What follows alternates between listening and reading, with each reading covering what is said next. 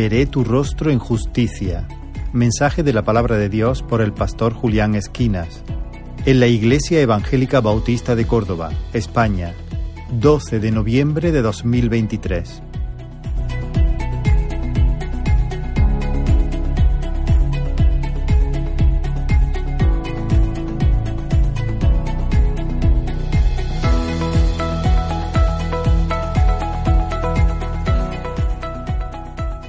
Muy bien, hermanos, vivimos en un mundo caído, ¿verdad? En un mundo donde el sufrimiento está al orden del día, no vivimos en un mundo que es un jardín de rosas. Sufrimos. Ahora bien, podemos sufrir, digamos, podemos dividir el sufrimiento, podemos sufrir por malhechores, es decir, por haber hecho algo malo, por haber sido injustos, podemos sufrir a causa de nuestro pecado y recibir las consecuencias de nuestro pecado, haber transgredido la ley de Dios y en esos casos, pues la conciencia nos acusa, ¿verdad? Y nos dice que nuestro castigo es justo. No nos gusta, pero sabemos que lo merecemos, que nuestro castigo es justo. Y lo que tenemos que hacer es arrepentirnos de eso, pedirle perdón al Señor por haberle ofendido, si nuestro pecado ha ofendido a otros, ir a esa persona, pedirle perdón a esa persona también. Pero aún así, quizás después de haber hecho todo eso, las consecuencias de nuestros pecados aún continúan en nuestra vida y quizás nos acompañen durante toda ella y, suframos a lo largo de toda nuestra vida. Podemos sufrir también por causa de la justicia, ¿no? Dice, dice Pedro en su, primera cauta, en su primera carta, es decir, por vivir una vida santa, una vida piadosa, una vida que sea agradable al Señor, podemos sufrir las burlas, eh, persecución, bueno, quizás que hablen mal de nosotros, injurias, y, todo esto traiga sufrimiento. Este sufrimiento es muy distinto al que hemos dicho antes, ¿verdad? Este sufrimiento no es justo, no tiene relación con nada que hayamos hecho.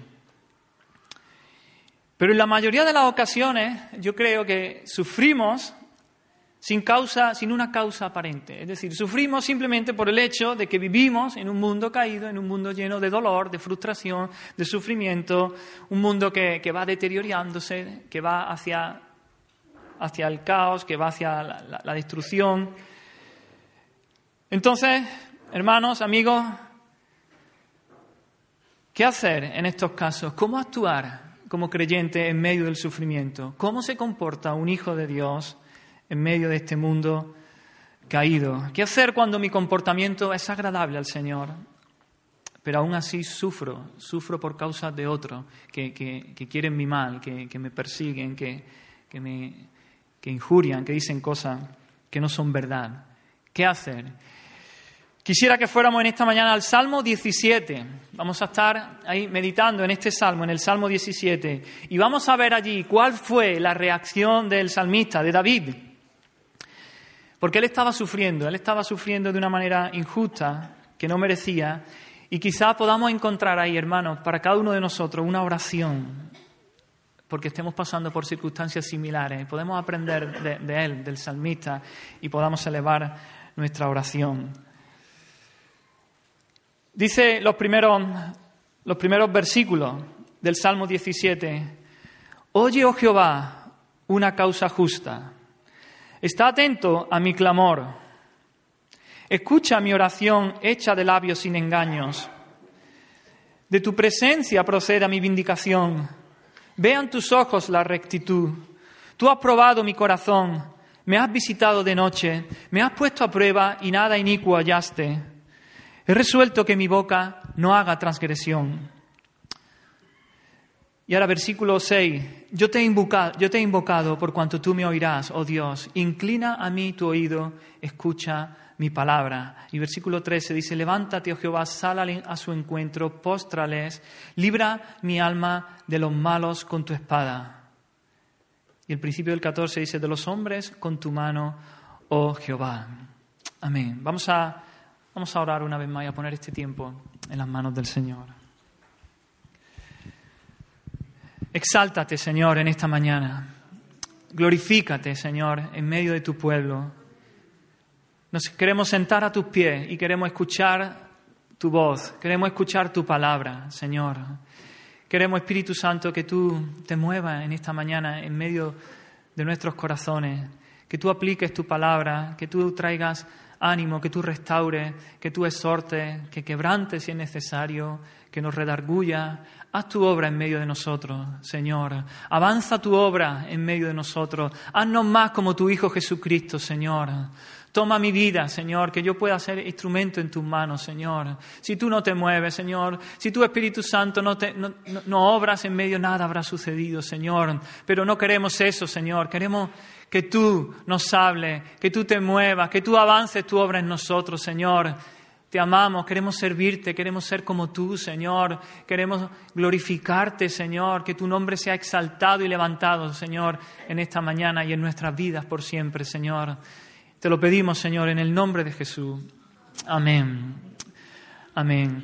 Así que vemos en este salmo que David está sufriendo, está sufriendo persecución de sus opresores, él lo está pasando mal, su vida está en peligro. Versículo 9 y el 11 dicen, los malos me persiguen, mis enemigos buscan mi vida, han cercado ahora mis pasos. Así que David está pidiendo que Dios lo libere, que lo libere de sus enemigos que están amenazando su vida. Ellos han, levantado cargos en contra de David, pero son, son mentiras, son falsedad. Y, David protesta por su inocencia, él es inocente.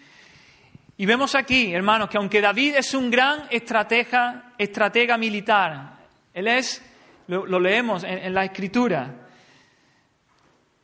él sabía mucho de, estrategia, de qué hacer, de qué no hacer, cómo luchar contra los enemigos. Él sabía que por mucha estrategia que él ideara, si el Señor no lo ayudaba, si el Señor no lo salvaba, no había nada que hacer. Él no podría escapar de sus enemigos. David era un hombre que sabía que dependía totalmente de Dios, que era totalmente dependiente de Dios. Para cualquier cosa, él se sabía dependiente de Dios, mucho más para para este, este, momento, para esta situación en la que los enemigos lo persiguen. Así que él sabía lo que tenía que hacer. ¿Qué tenía que hacer? Elevar una oración al Señor. Elevar una oración al Señor. David es un hombre de oración. David conoce al Señor porque porque pasa tiempo con Él, porque ora, porque está en comunión con Él. David sabe que Dios escucha la oración de sus hijos. David sabe que Dios está atento a la oración de su pueblo. La oración para él es como respirar. Es algo que hace de manera continua y, constante. David es un hombre que está en continuo diálogo con su Señor. Algo que no puede evitar hacer, algo que no puede parar de hacer. Por lo tanto, él eleva una oración al Señor. Lo que yo, me lo imagino, lo que lo lleva a, elevar esta oración al Señor no es esa causa específica de, de, su angustia, de su peligro, sino Él está en ese hábito que Él tiene de presentarse delante del Señor, de hablar con Él, de orar, y en medio de ese tiempo de oración, pues Él también uno de sus motivos es pues, sus enemigos que lo están persiguiendo, que no es justo, que, lo está pasando mal, y es solo una parte de ese diálogo que Él tiene con el Señor. Y leemos aquí en el Salmo que la oración de David que, levanta en esta ocasión no es una oración cualquiera. Nos dice que es un clamor, clamor, ¿no? En el versículo 2, no, en el versículo, es el versículo 1, dice, está atento a mi clamor, a mi clamor. El clamor denota un grito estridente, un grito desgarrador.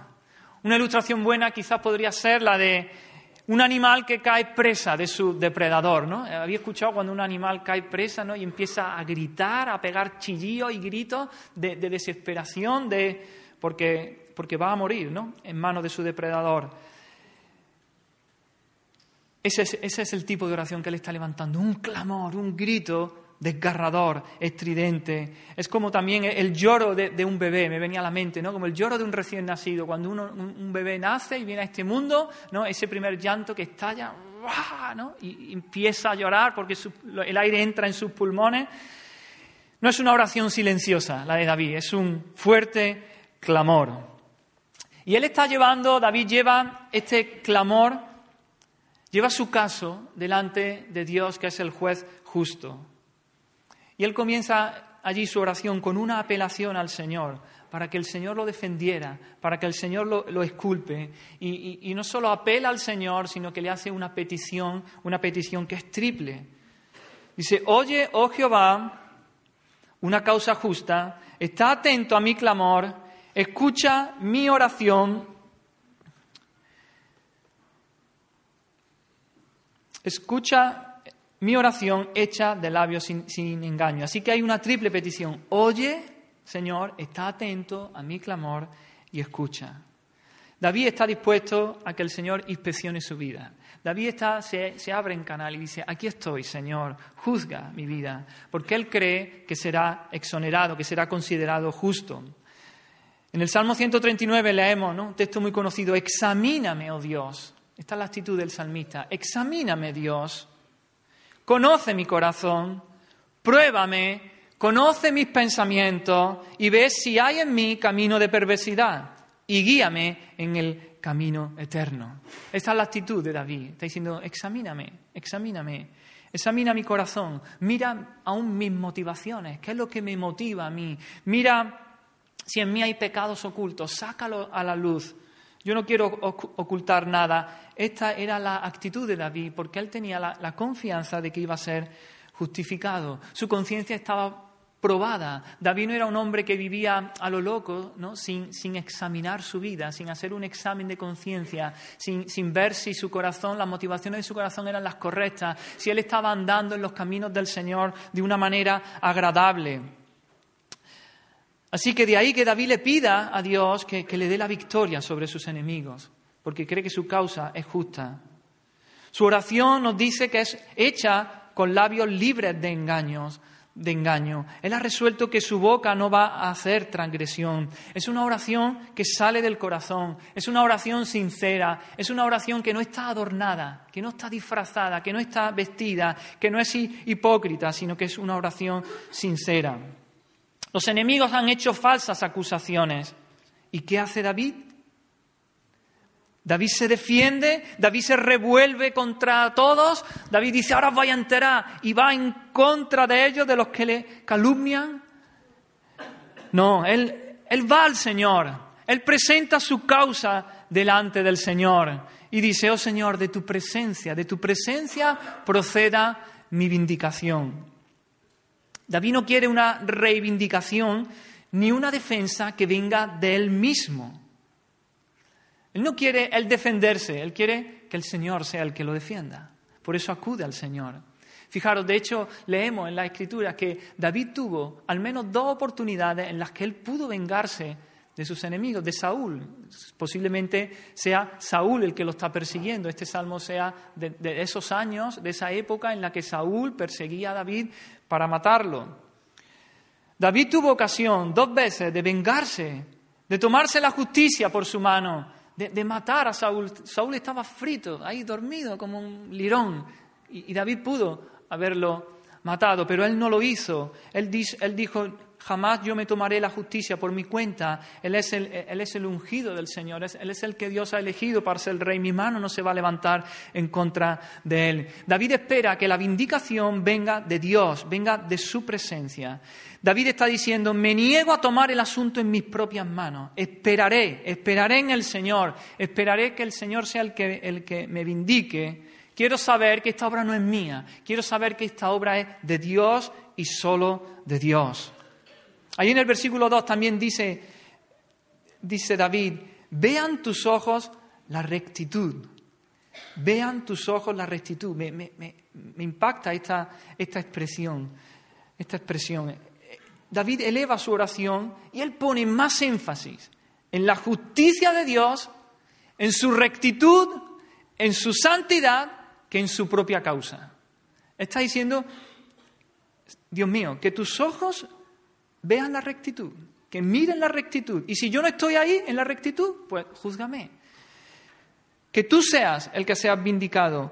David quiere que Dios sea vindicado, aunque Él no lo sea. David quería que la preeminencia la tuviera la rectitud, la justicia de Dios y no su punto de vista, y no lo que Él quería o lo que Él, como Él veía las cosas. David está diciendo, Señor, yo he escudriñado mi corazón en busca de engaño o de doblez y hasta donde yo puedo ver, hasta donde yo puedo discernir, no he encontrado nada de esto. Creo que mi causa es justa. Sin embargo, mi deseo, Señor, es que tú seas justo, que hagas lo justo. Si mi proceder no es justo, no me vindique, repréndeme, para que vuelva al camino de justicia. Señor, que tus ojos vean la rectitud, lo justo. Esto es una motivación muy noble de parte de David, de la que podemos aprender mucho, tanto. Él está más, debemos estar, hermanos, más interesados en la justicia de Dios, en su santidad, en su ley, más que en que nosotros seamos, salgamos bien parados de, cualquier asunto, ¿no? Que ganar nuestra causa, que se nos dé la razón. No, el honor del Señor, el nombre de Cristo es el que debe de ser vindicado y debe ser tenido por justo, por santo y por verdadero. Así que, ¿qué podemos aprender, hermanos, de, este clamor en oración de David?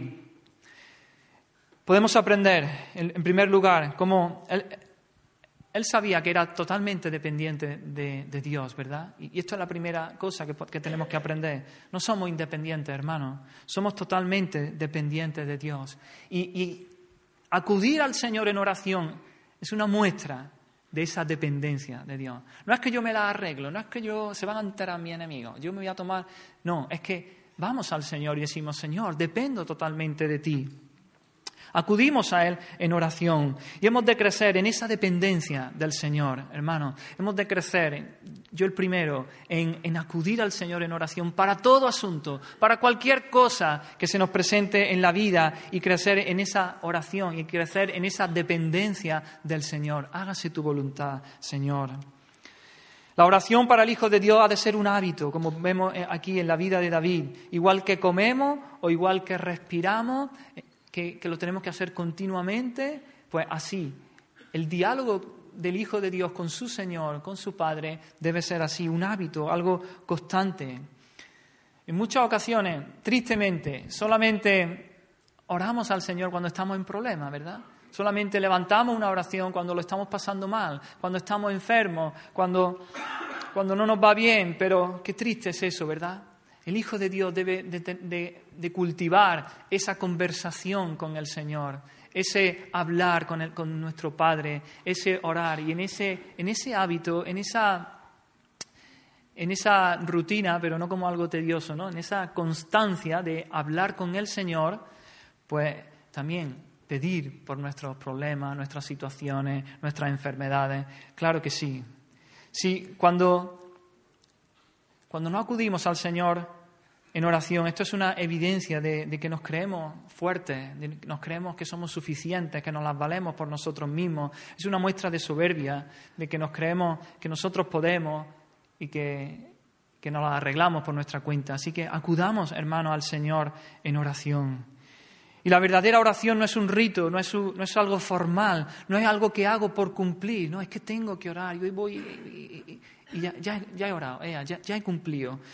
La oración, la conversación con nuestro Dios ha de ser sincera, ha de brotar de un corazón amante, de un corazón que ama al Señor, que se deleita en su presencia, que desea hablar con su Padre, que desea eh, estar ahí en comunión con Dios y de ahí debe brotar esa oración.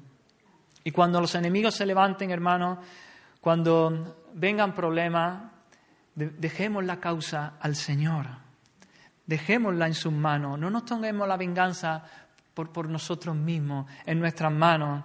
Y, estemos interesados, estemos más interesados en que la verdad de Dios sea la que sea puesta en evidencia, la que salga a la luz, la verdad de Dios y no que nosotros salgamos bien parados. Si tenemos que salir mal parados, si tenemos que arrepentirnos porque algo hayamos hecho mal, pues que así lo hagamos, pero que el nombre del Señor sea puesto en alto y sea vindicado. Amén, hermano. En los versículos 4 y 5, ahí sigue David. Y ahora David, él abre, abre su ser interior al, escrutinio de Dios. Él dice ahí, en cuanto a las obras humanas, es decir, en cuanto, eso se refiere a las prácticas pecaminosas, dice, por la palabra de tus labios yo me he guardado de la senda de los violentos. Fijaros, hermano, la, palabra de Dios, los mandamientos de Dios, sus advertencias, las promesas de Dios, las exhortaciones que encontramos en la palabra de Dios, es la que han guardado a David de pecar. Dice, por la palabra de, de, tus labios es que yo me he guardado. Mediante la meditación en la escritura, mediante ese permanecer en, en, la palabra, en las verdades de la palabra de Dios, eso lo ha mantenido alejado de la violencia. David obedeció la ley de Dios y eso, ese obedecer la ley de Dios, ese meditar en la palabra, en las verdades, lo ha guardado para no pecar. Ese ha sido su mejor antídoto contra la tentación y contra el pecado, con la, ocasión de, de caer. Ya hemos dicho, en dos ocasiones David pudo haber matado a Saúl, pero él se negó, se negó. Por el contrario, si Saúl hubiera tenido oportunidad de matar a David, seguramente lo hubiera hecho. Pero ¿cuál fue la diferencia? para David, la palabra del Señor lo mantuvo alejado de la, de la violencia, lo mantuvo, lo mantuvo en, en, una manera de proceder santa, con temor del Señor, porque él, él había, había comido la palabra del Señor, había puesto la palabra de Dios en su corazón. David se nutría de esas palabras, de las palabras que salían de la boca de Dios. Conocía la palabra de Dios, la amaba, amaba la palabra de Dios, vivía esa palabra. Y esa palabra fue la que le dio sabiduría, la que le dio la fuerza, la que le dio el vigor, el, caudal espiritual para poder guardarse, para poder guardarse de pecar, para guardarse de caer en la senda de, de, de maldad, en la senda de los violentos. Sustenta mis pasos en tus caminos, es la oración de David. Sustenta mis pasos en tus caminos. Vemos humildad aquí en su oración. Él quiere ser sostenido. Él quiere que Dios sea el que lo sostenga, pero solamente en los caminos de Dios, en tus caminos, Señor. Sosténme en tus caminos, no en mis caminos, no en cualquier otra cosa, en tus caminos, Señor. Podemos deducir la oración contraria, ¿verdad? Señor, si no estoy en tus caminos, no me sostengas, Señor, llévame de vuelta, llévame de vuelta a tus caminos. Yo quiero andar en tu palabra, en tu verdad, yo quiero andar de manera agradable a ti. Así que David sabe que, que, que es Dios el que sostiene sus pasos. Tú eres, le está diciendo, tú eres el que me mantiene en el camino. ¿Y por qué ha podido mantenerse David en el camino? Una vez más, porque el Espíritu Santo, el Espíritu de Dios, lo ha sostenido. ¿Y cómo lo ha sostenido el Espíritu Santo, el Espíritu de Dios? Con la palabra de Dios, por medio de la palabra de Dios. Esa es, la, una de las funciones del Espíritu Santo. Tomar la palabra de Dios, tomar las verdades de Dios y, y, y hacerlas carne en nosotros, meterla en nuestro corazón para que nuestro vivir, nuestro andar, nuestro proceder, nuestro pensar, nuestras motivaciones sean todo agradable al Señor, sean conforme a la voluntad del Señor. Así que la declaración de justicia de David no surge de un gran orgullo, ¿no? Cuando David está diciendo, Señor, vindícame, Señor, que hazme justicia, no es porque sea David un orgulloso, no es porque sea un, un hipócrita, sino porque él confía en el Señor. Él sabe que el Señor es fiel y que el Señor lo ha sostenido por medio de la palabra. Él se examina y no ve y no ve maldad en él.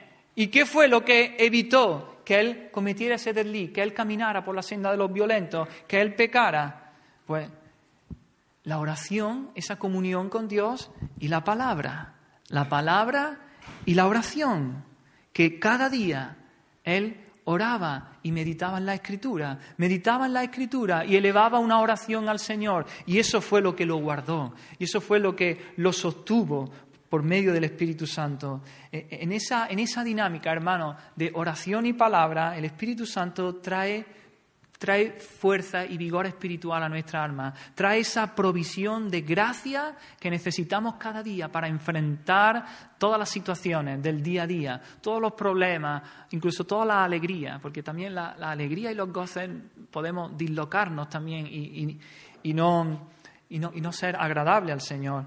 Así que acudiendo al Señor, el Espíritu Santo nos, nos provee de esa gracia que necesitamos para enfrentar lo que cada día nos toca enfrentar. En los momentos de prueba, hermano, la palabra de Dios es la que nos sostendrá. La, las verdades, las promesas, los principios que encontramos en la Escritura son las que nos van a sostener. El Espíritu Santo, tomando la palabra de Dios, y haciendo que podamos permanecer firmes en sus caminos. Es, es, solo el Espíritu Santo, por medio de la Escritura, que nos guardará de pecar, hermano. La palabra de Dios, el Espíritu Santo, tomando la palabra de Dios, nos guarda de pecar. Y me venía a la mente, meditando en esto, mis años de adolescencia.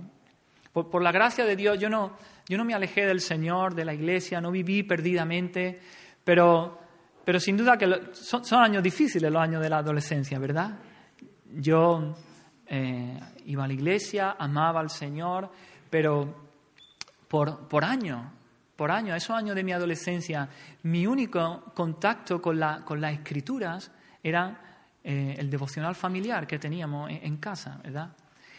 Eh, mi padre ¿no? No, nos levantaba 15 minutos antes todos los días antes de ir al instituto y ahí como familia abríamos la escritura, leíamos los proverbios, luego memorizábamos un salmo y, elevábamos una oración al Señor, presentando el día delante del Señor y, por años, yo ahora mirando hacia atrás digo, Señor, qué bueno eres. Por años, ¿no? Eso fue la única palabra que yo leía, la única palabra en la que yo, bueno, ni meditaba, ¿no? Bueno, los salmos que memorizábamos sí al memorizarlo y repetirlo, ¿no? Podía meditar en ello.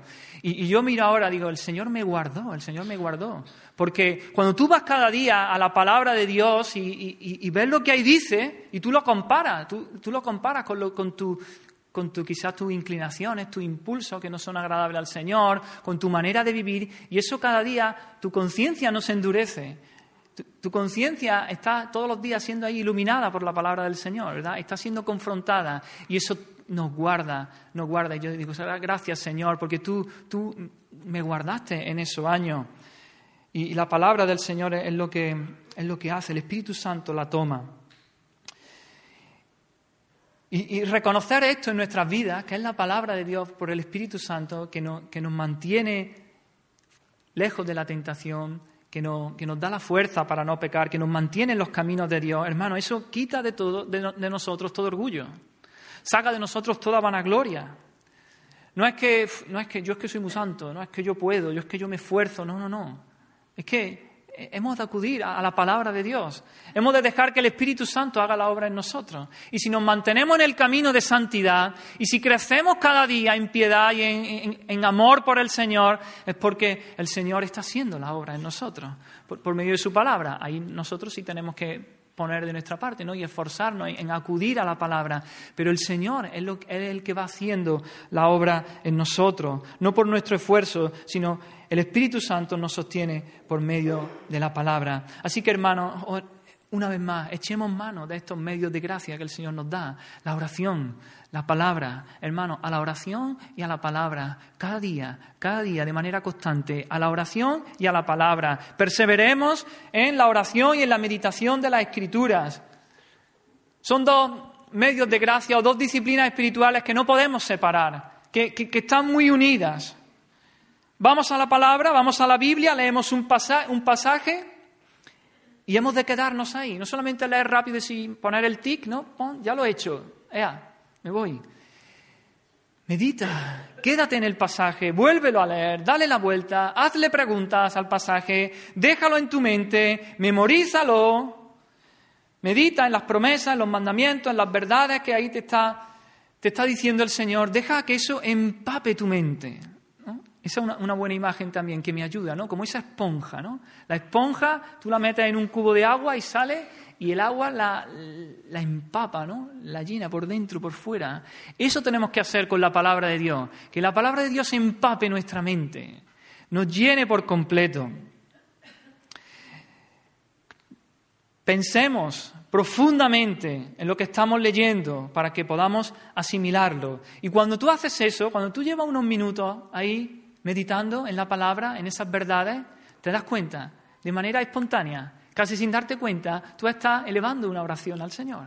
Tú estás hablando con Dios. Oh Señor, gracias por esta verdad que encuentro aquí. Oh Señor, perdóname porque a lo mejor el Señor te ha confrontado. Oh, perdóname porque yo no vivo así, Señor. Ayúdame a vivir de esta manera. Espíritu Santo, dame fuerza, dame vigor. Entonces, vamos a la Escritura y meditamos y brota una oración en ti y hablas con tu Señor. Y sigues leyendo y sigue brotando en ti una, oración. Y se convierte en un diálogo, se convierte en una conversación con nuestro Dios, en el que el Señor nos habla por medio de su palabra, por medio de su espíritu, y nosotros le hablamos a Él por medio de la oración. Y así se convierte con un padre, con su hijo, hablando. Y así las verdades de la Escritura van haciendo mella en nosotros, van empapando nuestra mente, van llenando toda nuestra vida para que nos guarden de pecar, para que nos hagan, no solo nos guarden, sino para que podamos crecer en santidad a nuestro Señor, para vivir como a Dios le agrada, para ser los testigos suyos que hemos de ser, que tenemos que ser en medio de este mundo. Hermano, a la oración y a la palabra, no lo deje, no lo descuide. Está, está en juego tu vida, tu vida espiritual, está en juego tu alma. Así que vayamos a la palabra. En los siguientes versículos, versículos del, del 7 al 9, David nos habla de la liberación que él experimenta, de la salvación que Dios trae a su vida.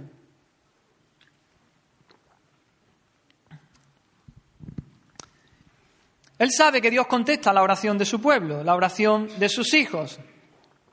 Dios se inclina y oye a aquellos que acuden a refugiarse en el Señor y el Señor los salva y les da protección y les da seguridad. Así que esto es lo que hace, lo que ha hecho David. David ha clamado al Señor para que los salve y él sabe varias cosas que vemos aquí en estos versículos. Él sabe que Dios es bueno, que Dios es bondadoso, que Dios es un Dios lleno de gracia, que Dios muestra sus maravillosas gesed, esa palabra, misericordia, ¿no? que traduce Reina Valera. En, hebreo es gesed. Se traduce a veces como, como misericordia, como bondad, como gracia, incluso como, como amor. Ese, ese gesed es ese amor especial que Dios tiene para su pueblo. Ese amor especial que Dios tiene para sus hijos. Es ese amor constante, que fluye de una manera constante, que no tiene altibajos. Ese amor con que Dios ama a su pueblo, que es 100%. Dios no puede amarnos más.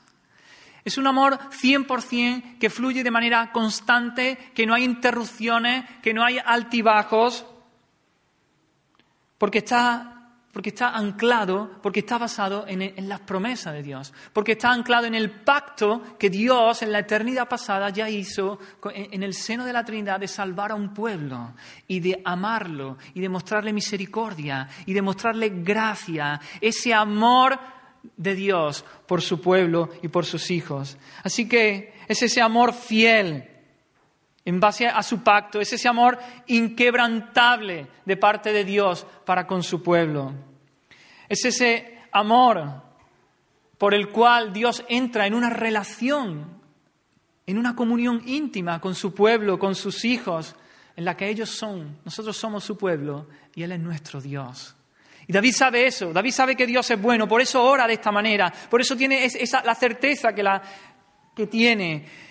David sabe que Dios es poderoso, Dios es poderoso, Dios es todopoderoso para salvar a los que se refugian eh, en Él.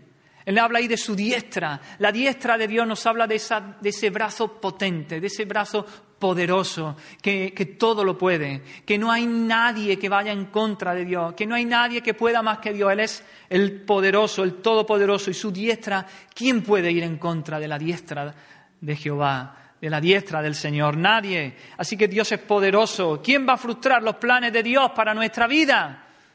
Nadie.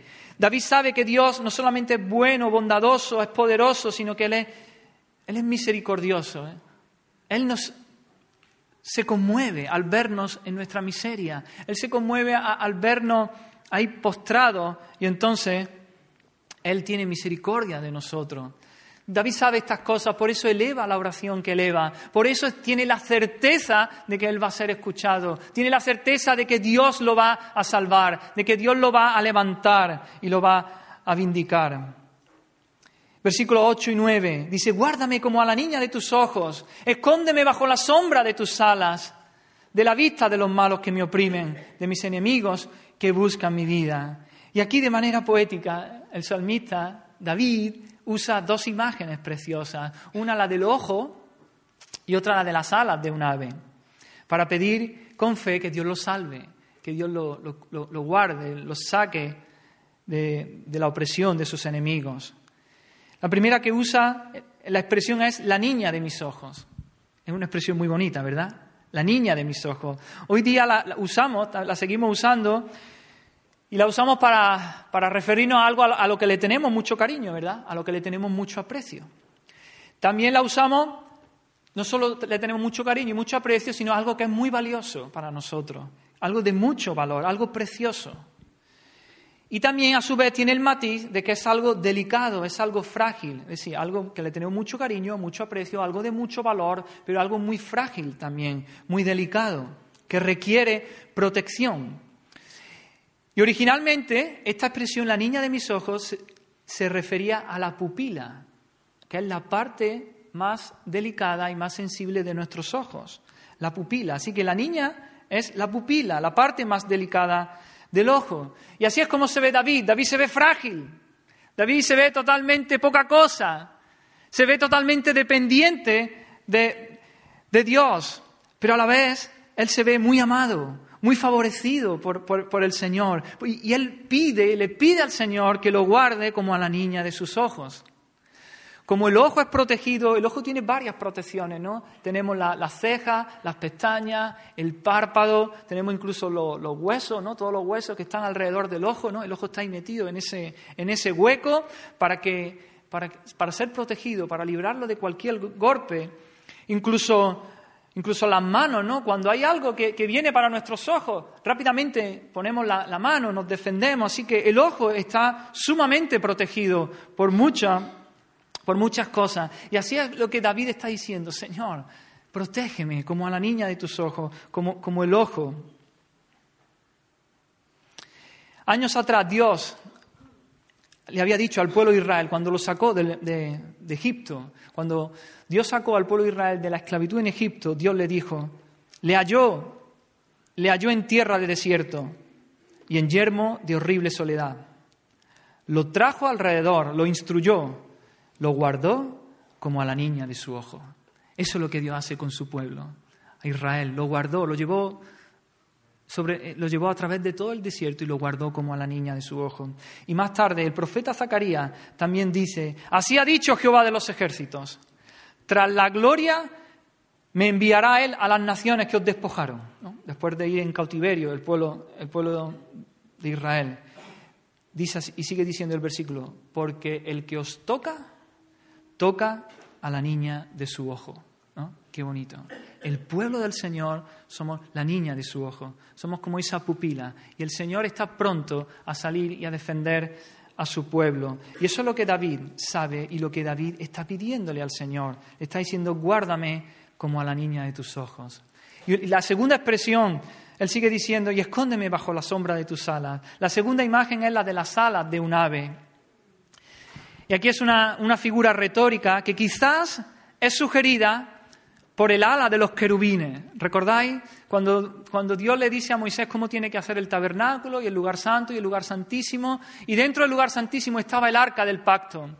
Y el arca del pacto tenía una tapa que era el propiciatorio, y encima del propiciatorio había dos querubines labrados Dos querubines que estaban enfrentados, se miraban el uno al otro, con la mirada uno mirando al otro, y las alas de esos querubines se levantaban, se extendían por encima de ellos, y las alas del uno tocaban con las alas del otro. ¿no? De manera que tenemos dos querubines mirándose y las alas tocándose una con la otra. Y ahí, de, entre debajo de las alas, en el centro donde se cruzaba la mirada de los dos querubines, dice que ahí Dios era donde se manifestaba al, pueblo de Israel, concretamente al sumo sacerdote, cuando entraba al lugar santísimo. Y desde ahí era desde donde Dios hablaba a su pueblo y se manifestaba. Y quizás David tiene esta imagen en su mente y está diciendo, Señor, guárdame, guárdame bajo la sombra de tu sala, allí en tu presencia, ¿no?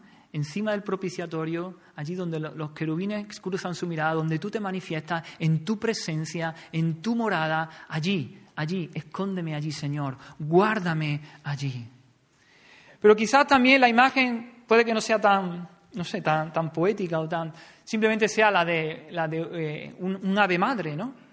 Las, las alas protectoras de un ave madre, ¿no? Que, que en el nido ella extiende sus alas, ¿verdad? Cuando tiene a sus polluelos, cuando tiene a sus crías, eh, eh, la mamá ave extiende sus alas y los mete y los acurruca y los protege de cualquier depredador allí en el nido que pueda, que pueda venir a por ellos.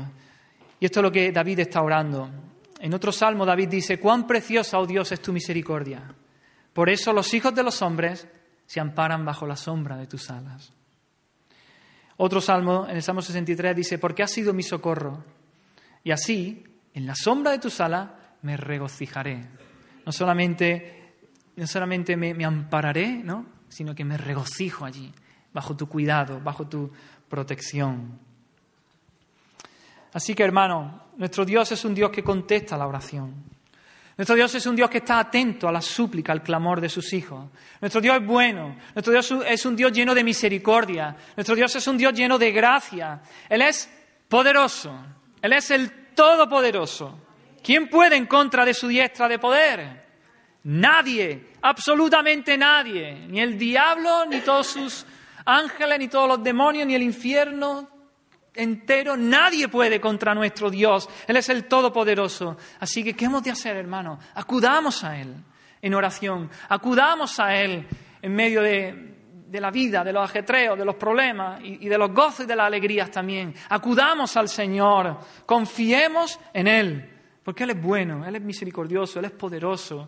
Él es nuestra defensa, Él somos la niña de sus ojos y Él nos va a defender y Él nos va, Él nos protege y nos acurruca bajo la sombra de sus alas. Y oremos, Señor, eh, y oremos, hermanos, er, oremos conforme a la palabra de Dios. La palabra de Dios debe modelar nuestras oraciones, hermanos. Hemos de orar conforme a la palabra de Dios. La palabra de Dios ha de modelar nuestras oraciones.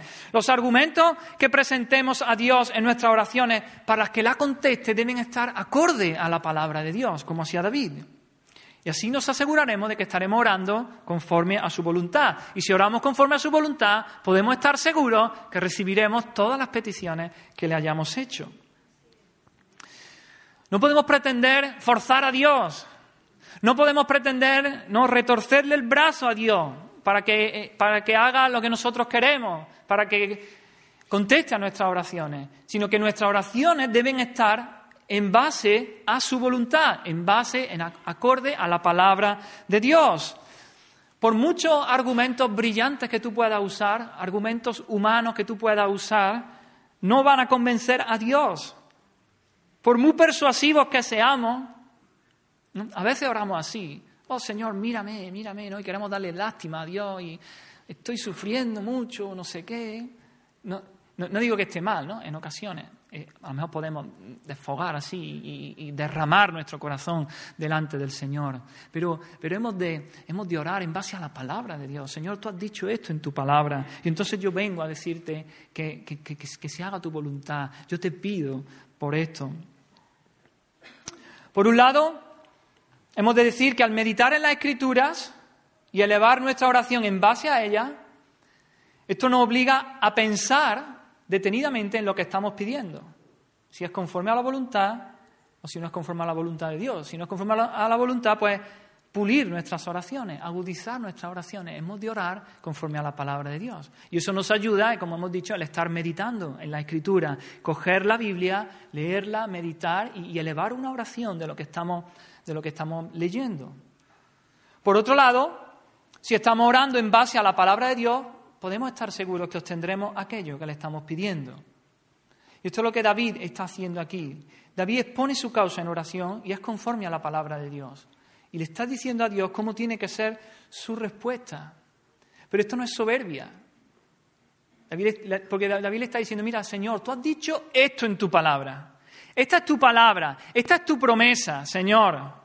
Tú eres un Dios que no miente, tú eres un Dios que no cambia, tú eres un Dios de verdad, Así que como tú has dicho eso, yo te pido esto, así clamo, así oro. Esto, Señor, es lo que tienes que hacer. Y eso no es soberbia, es, fe, es fe, fe en Dios, fe en que es la palabra de Dios, que es su palabra y que Él la va a cumplir sí o sí. Sus promesas son sí y amén en Él. Así que así hemos de orar, hermano. Así hemos de llegar a la presencia del Señor. No con nuestro argumento, no con nuestra idea, conforme a la palabra de Dios. Llénate de la palabra de Dios. Ora las verdades que ahí están reveladas. Y en las dos imágenes que hemos visto, poderosas, del cuidado que Dios tiene para con su pueblo, podemos confiar en eso, podemos estar seguros. El Señor nos va a proteger, hermano. Somos la niña de sus ojos. Podemos estar seguros que Él nos va a esconder bajo la sombra de sus alas. Así que acudamos a Él, confiemos en Él, clamemos y, amparémonos en, en Él. Y ahora en los versículos, los versículos que quedan del 10 en adelante, David comienza ahora a describir a los malos. Empieza a describir cómo son sus enemigos. Y nos dice que, que están envueltos con su grosura. La grosura se refiere a la grasa, ¿no? Que había en los animales, en la carne. Y se refiere, esta expresión se usa cuando hay abundancia, cuando las personas son prósperas materialmente, pero son personas que son bendecidas abundantemente. Y también, consecuencia de esto, suelen ser personas pasadas de peso, pasadas obesas. La grosura se suele, se suele unir a estas cosas en la escritura. Se suele asociar, cuando se habla de, la grosura, se, suele asociar con un estilo de vida egoísta, un estilo de vida mundano, personas de moral, personas moral y espiritualmente insensibles a las cosas de Dios. Cuando hay grosura, la escritura habla de la grosura del corazón, ¿no? Como de la, de la grasa que envuelve al corazón. Y eso hace que nuestro corazón sea insensible a las cosas del Señor, insensible a, moralmente, insensible espiritualmente, porque hay esa grosura rodeando nuestro corazón. Son personas, cuando nos habla de esta grosura, que, que sus conciencias ya no les redarguye, su corazón se ha endurecido porque han caminado en obstinación en contra de Dios, en contra de sus caminos, pecando, dejándose llevar de manera que su corazón se cauteriza, como también dice Pablo en una de sus, cartas. Dice que hablan con orgullo, porque confían en su fuerza, confían en ellos mismos y hablan con orgullo. sigue diciendo ahí que han encontrado a David los enemigos, lo siguen sigilosamente, lo vigilan, lo han rodeado, lo tienen ya en el punto de mira y están ahí acechando, esperando el mejor momento para aceptarle el golpe final, para caer sobre él como el león hambriento cae sobre su presa, para despedazarla, para destrozarla y para, y para comérsela. Estos son los, enemigos, estos son estos hombres mundanos de los que habla aquí el versículo 14. Y aquí, hermanos, una, hemos, hemos de meditar, una advertencia, ¿no? La, abundancia, la abundancia material. Cuando el Señor nos bendice con abundancia material, tiene, es una bendición y tiene sus peligros, ¿verdad? Corremos el peligro, la abundancia material nos puede llevar al orgullo. Y el orgullo nos puede llevar a la autocomplacencia. Decir, decir yo estoy bien, yo, no me falta de nada, yo puedo, yo me valgo, y, nos empezamos a olvidar de Dios. dejamos de depender de Dios. Eso hace que nuestro corazón se vaya endureciendo, ¿no? Abundancia que nos lleva al orgullo, nos lleva a la autocomplacencia y nuestro corazón se va endureciendo, se va endureciendo en contra de Dios. Ya somos, no somos tan sensibles al mover de Dios, no somos tan sensibles cuando el Señor nos redarguye, cuando el Señor nos confronta con algo. Y, además nos hace insensibles en contra de nuestro, de nuestro prójimo, del amor al prójimo, ¿no? Amor a Dios y amor al prójimo. Así que tengamos cuidado con esto, vigilemos cuando el Señor nos bendice abundantemente, que nos cuidemos del orgullo, de la autocomplacencia, que cuidemos nuestros corazones, que, pongamos nuestra esperanza y nuestra confianza en Dios y no en la riqueza, y no en el dinero o en la abundancia. En el versículo 14 sigue diciendo que los hombres mundanos tienen su porción en esta vida, en esta vida tiene su porción. Es decir, ellos viven para el aquí y el ahora. Ya está. para sus propios placeres terrenales. Ellos no viven para la eternidad. Ellos no viven para la gloria de Dios. No. Su única recompensa está en esta vida. ellos no miran la recompensa de la, de, la, de la era venidera. Ellos consideran que las cosas de este mundo son las mejores. A mí no me hable de, de, los gozos del cielo y de la vida eterna, no. A mí háblame de aquí, de los goces de la tierra. Así son ellos. Y para estas cosas son para las que trabajan, son para las que viven, son por las que lloran, son por las que ríen, son, son las que los mueven a levantarse cada día y a vivir la vida. No le importa proveer ni vivir para la eternidad, para... Sigue diciendo aquí que su vientre está lleno, es decir, son prósperos, tienen muchos hijos, además a sus hijos no les falta de nada, dice ahí también el versículo, ¿no? ¿no? No, les falta nada material, sino que tienen abundancia, tanta que les sobra, aún para sus descendientes, aún para los hijos de sus hijos. Pero fijaros que dice que su vientre, cuyo vientre está lleno de tu tesoro. Dice, su vientre está lleno de tu tesoro. Los hombres mundanos no saben o no quieren, más bien reconocer que esa abundancia que tienen, la tiene porque Dios se la ha dado. Porque Dios de su tesoro, Él da generosamente y abundantemente. Dios es bueno y Dios generoso Dios le da todo, le da de su tesoro. Dios les da primeramente la vida. Dios les da la fuerza para que puedan vivir y, trabajar y todas las cosas. Dios les da nos da la lluvia, les da las cosechas, le da la salud, le da la cordura en sus mentes. Les da todo. El Señor hace salir su sol sobre malo y bueno, hace llover sobre justo y sobre injusto. Y en lugar de reconocer que todo eso viene de la mano de Dios, ¿qué hacen? Endurecen sus corazones contra Dios. En lugar de agradecerle, en lugar de darle gracias, en lugar de servirle, de vivir para Él, ellos endurecen su corazón y viven para ellos mismos, viven solamente para este mundo y no para Dios. Esa es la característica de estos hombres mundanos que dice aquí David, Ahora bien, el justo es distinto. El justo es muy distinto. El Hijo de Dios no envidia a esto. El Hijo de Dios no envidia a estos hombres prósperos del mundo, porque su porción no solo está en esta vida, su porción no solo está en esta vida, sino que está en la vida venidera. Y aquí el salmista dice, el versículo 15 dice, en cuanto a mí, en cuanto a mí. Ahí está el justo. David, que es un hombre conforme al corazón de Dios. David, que es un hombre justo. Y aquí, aquí, vemos el fuerte contraste que hay entre el versículo 14 y el versículo 15. Versículo 14 que nos habla de los hombres mundanos. Son los enemigos de David. Son los que solamente viven para esta vida. Y el versículo 15, que tenemos a David.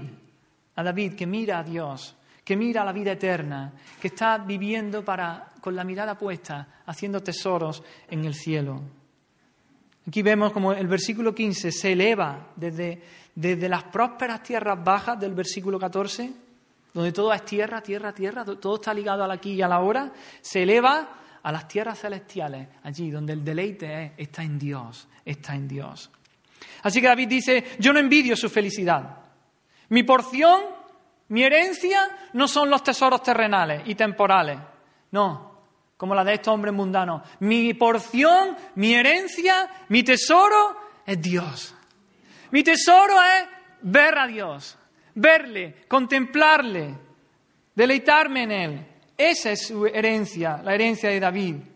Así que eso es lo que Dios está, eso es lo que David está clamando, que el Señor lo libere y él sabe que será vindicado. David sabe que Dios lo va a salvar y que finalmente manifestará su inocencia, disfrutará del favor, de la gracia de Dios y verá su rostro, verá el rostro de Dios. David sabe que un día él tendrá el privilegio de estar nuevamente en la presencia de Dios, de poder estar en comunión con Dios, de poder entrar al templo de Dios y poder adorarle allí en su presencia. Y ver el rostro de Dios no solamente implica un, contacto, es decir, que, lo voy a ver y ya está. Ver el rostro de Dios tiene la implicación de una comunión estrecha, cercana, íntima, sin, sin obstáculos. Eso es ver el rostro de Dios. No solamente estar en la misma habitación, no solamente vernos, sino que haya comunión, intimidad, que haya cercanía. De eso se trata. Y cuando leemos aquí de ver el rostro de Dios, no, solo podemos, no solamente podemos pensar en la eternidad, hermano. Claro que sí, cuando el Señor venga, cuando nosotros muramos, el Señor venga, ¿no? Eh, veremos a Dios cara a cara y estaremos una eternidad con Él en su presencia inmediata, disfrutándole, viendo continuamente su, su rostro, disfrutando, adorándole, viviendo para Él, conociéndole.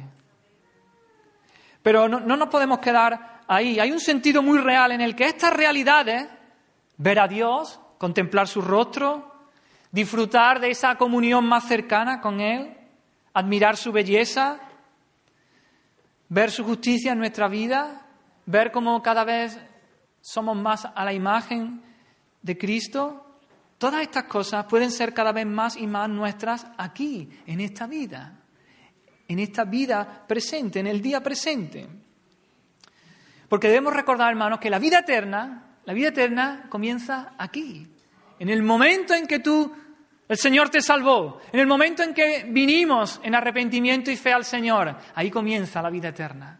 Ahí comienza a disfrutar. Pasa que, claro, disfrutamos muy poquito, muy poquito, muy poquito. Tenemos primicias, tenemos detalles, destellos de esa vida que disfrutaremos a plenitud cuando estemos en su presencia allí en el, en el cielo. Pero hermano, aquí el samita dice, veré su rostro. Y nosotros podemos hoy ver el rostro de Dios en la faz de Jesucristo.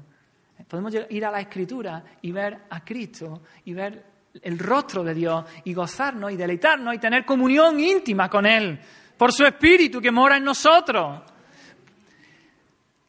¿Estás disfrutando de la vida eterna ya?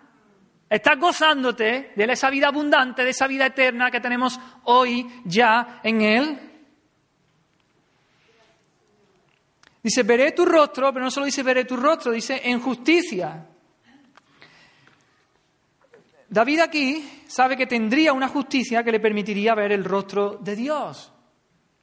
Y desde nuestra perspectiva, ¿no? desde la perspectiva de, este lado de la cruz, desde la perspectiva del nuevo pacto, podemos ver que Él está hablando proféticamente por el Espíritu de esa justicia de Dios por medio de la fe en Jesucristo, para todos los que creen en Él. Esa justicia que no es nuestra, que es un don, esa justicia que es un regalo de Dios, esa justicia que nos es imputada, que nos es puesta a nuestra cuenta por medio del arrepentimiento y de la fe en Jesucristo. Solo así es que podemos ver el rostro de Dios. El rostro de Dios solamente lo podremos ver en justicia. En justicia, no en nuestro pecado, en justicia. Por eso es que necesitamos una justicia perfecta, ¿Y qué hombre puede tener una justicia perfecta? ¿Quién puede ganarse por sus propios méritos, por su fuerza, una justicia perfecta? Nadie, nadie. Solamente Jesucristo, hombre, vivió esa vida perfecta. Solamente Él puede decir que veré su rostro en justicia con toda la de la ley. Solamente Él. Él, y por su gracia, aquellos que acudimos a Él. Aquellos que nos arrepentimos de nuestro pecado y que creemos en Él. Y que nos, acudimos a refugiarnos en Cristo para que su justicia sea nuestra justicia. Para que su vestidura de justicia sea puesta sobre nuestros hombros y Él nos vista con esa ropa de justicia y podemos decir, veré tu rostro en justicia. Aleluya. Y dice, despertaré a tu semejanza. Cuando despierte a tu semejanza. De ese lado de la cruz, David tenía un conocimiento borroso del cielo. Sin embargo, sabía que cuando viera el rostro de Dios, cuando recibiera esa justicia, cuando despertara esa realidad celestial, él sería en la semejanza de Dios. Y nosotros, desde este lado de, la cruz, desde este lado, desde esta perspectiva del nuevo pacto, podemos decir igualmente que David proféticamente, por el Espíritu, él está hablando de la esperanza de la vida después de la muerte, de la resurrección del cuerpo que experimentaremos todos los creyentes y estaremos un día con él. Pablo, David parecía anticipar lo que Pablo le dijo a, a los romanos, que dice que a los que conoció los predestinó para que fuesen hechos conforme a la imagen de su Hijo. El destino del pueblo de Dios es este, hermano, ser conformado a la imagen de Dios. El apóstol Juan también lo dijo. Dijo, ahora somos, amados, ahora somos hijos de Dios y aún no se ha manifestado lo que hemos de hacer. Pero sabemos que cuando Él se manifieste, seremos semejantes a Él. ¿Por qué? Porque le veremos tal como Él es. Le veremos y seremos transformados a su imagen, semejantes a Él. Así que quiero preguntar en esta mañana, ¿qué de ti? ¿Eres, ¿Eres un hombre mundano? ¿Eres una mujer mundana? No, quiero ofenderte, ¿no? Suena muy, muy fuerte, muy así. Lo digo con cariño, lo digo con... Te lo digo de otra manera. ¿Para qué estás viviendo? ¿Estás viviendo para las cosas del mundo? ¿Estás viviendo solo para las riquezas, para los placeres? ¿En qué estás invirtiendo tu vida?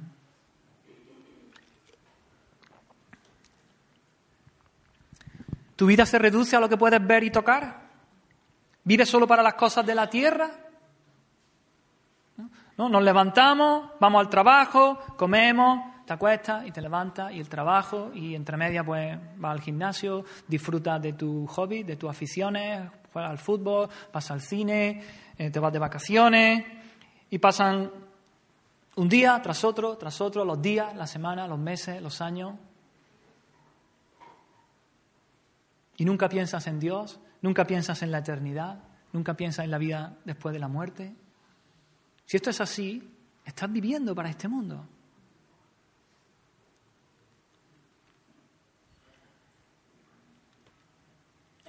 Y yo quiero decirte que todo lo que tienes, mira, todo lo que tienes viene de la mano de Dios.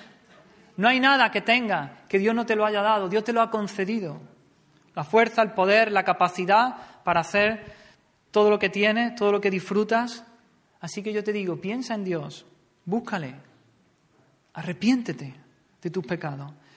Cree en Jesús, arrepiéntete de tus pecados. Hay una vida eterna, hay una eternidad, hay una eternidad, hay una vida eterna en Cristo si tú acudes a Él. Es una tragedia vivir solo para las cosas de este mundo, porque al final de tus días, cuando mueras, te vas a encontrar cara a cara con Dios. Y si no has confiado en Jesucristo para, para, tu salvación, va a ser una eternidad de sufrimiento, de dolor en el infierno. Así que ven a Cristo, pero hay esperanza, hay esperanza. Aquí estoy yo como un vocero del Evangelio dándote las buenas noticias. No tienes que morir, no tienes que perecer. Cree en el Señor Jesucristo. Acude llorando tu pecado, arrepentido y confía en el Señor. No dejes que tu prosperidad material te ciegue a la realidad espiritual. Esto puede pasar como me va bien, todo me va bien, tengo dinero, hay salud, mis hijos, mi familia, todo va bien, y, te ciega a la, a la realidad espiritual. Te ciega a que hay una eternidad. No dejes pasar el tiempo. Conforme más dejes pasar tu más el tiempo, tu corazón se endurecerá cada día más. Se encallecerá. Serás menos sensible al llamado de Dios. Así que ven a Cristo arrepentido. Y a vosotros, mi hermano en Cristo, y a mí, ¿qué, qué, podemos decir? Examinemos nuestros corazones, vigilemos, vigilemos, hermano. Hay que vigilar, hay que estar alerta, no podemos descuidarnos. Es muy fácil que nuestro corazón se engrose, se llene de esa grasa, que lo recubra, de esa mundanalidad, que todo, toda nuestra vida se reduzca al aquí y a la hora, y nuestros trabajos, y nuestras vacaciones, y nuestros hobbies, y la familia, y la salud, y que todo se quede ahí, sin pensar en la eternidad. Es fácil que la mundanalidad se adentre en nuestra vida. Es fácil que las bendiciones de Dios, tristemente, trágicamente, es fácil que las bendiciones de Dios, el Señor nos bendice y que éstas nos alejen y nos aparten de Él. Que la prosperidad material nos lleve a la comodidad y que ésta haga que nos olvidemos de Dios. Vigilemos, hermano. Si es así, si tú, si tú observas que tu vida está así, ya sabes, ya sabes el camino de vuelta. Arrepiéntete. Arrepiéntete, acude al Señor, vuélvete al Señor, clama a Él por misericordia y que, por fuerza y vigor, acude a la Escritura, llénate de Dios, ora al Señor Fortalécete en Él y en su presencia. Amigo mío, hermano mío, tú que estás aquí en esta mañana, no hay mayor deleite que ver a Dios, ver a Dios, disfrutar de su favor, disfrutar de su gracia mostrada en Cristo. No busques placeres terrenales y temporales. No sacian, sacian por un momento, sacian un poquito, pero no sacian plenamente, no satisfacen de, de, verdad. Busca al Señor, busca verle, contemplarle, disfruta de su presencia aquí en esta vida. Porque es posible disfrutar del Señor aquí en esta vida. Y ten esperanza, lucha contra el pecado, lucha contra el diablo, contra el mundo. Lucha, un día se acabará, todo esto se acabará, veremos al Señor, veremos a Dios cara a cara, le veremos en justicia, porque la justicia de Cristo será nuestra por medio de la fe. Ya no habrá más presencia del pecado, no habrá más resto de pecado. Seremos transformados a su semejanza y gozaremos de Dios por los siglos sin fin. Amén. Amén. Vamos a orar, hermano. Oh Señor, gracias por tu palabra, Señor. Gracias por tu palabra, Señor. Queremos acudir a ti, Señor, en todo momento, Señor Queremos depender de ti, Señor. Te decimos, Señor, que dependemos de ti totalmente para vivir, para respirar, para dar un paso, para trabajar, para pensar. Dependemos de ti, Señor. Gracias, Dios mío, por la vida que nos da, Señor. Gracias por las bendiciones que nos da, Señor. Gracias por tu protección, por tu cuidado, Señor. Gracias también por los momentos difíciles. Gracias por la enfermedad que, podamos estar pasando, Señor. Gracias por, por ese problema, Señor. Oh, Señor, pero queremos acudir a ti, Señor. Oh, Señor, que tú seas el que tome carta en el asunto. Que tú seas, Señor, el que obres en medio de esa situación. Que tú seas el que obre en medio de la enfermedad, Señor. Que nos dé la fuerza y el vigor por tu Espíritu Santo para hacer tu voluntad. Para no caer, Señor, en pecado. Para no caer en la queja, en la desesperación. Para no caer, Señor, en multitud de cosas, Señor. Queremos amarte, queremos servirte, Señor. Líbranos, Señor, de que nuestro corazón, Señor, se, se engrose, Señor se llene de mundanalidad, Señor. Líbranos de que nuestro corazón se pegue, Señor, a, lo material, se pegue a este mundo, Señor, a los placeres, a los, Señor, a las riquezas, Dios mío, y, y, que no pensemos en ti, Señor. Oh Espíritu Santo, si, si eso ocurre, Señor, con alguno de tus hijos, Señor, si, redargúyenos. Métenos el dedo ahí en la llaga, Señor. Oh, Señor, no nos dejes estar tranquilos, Señor, hasta que nos volvamos a ti, Dios mío. Gracias, Señor. Gracias porque tú eres nuestra esperanza, porque tú eres nuestro deleite. Gracias porque un día te veremos, Señor, porque estaremos contigo, Señor. Gracias por la justicia de Cristo que tú has puesto a, a nuestro favor, en nuestra cuenta, Señor. Te alabamos y te exaltamos, Señor. En el nombre de Jesús, Señor, te lo pedimos. Amén, Señor.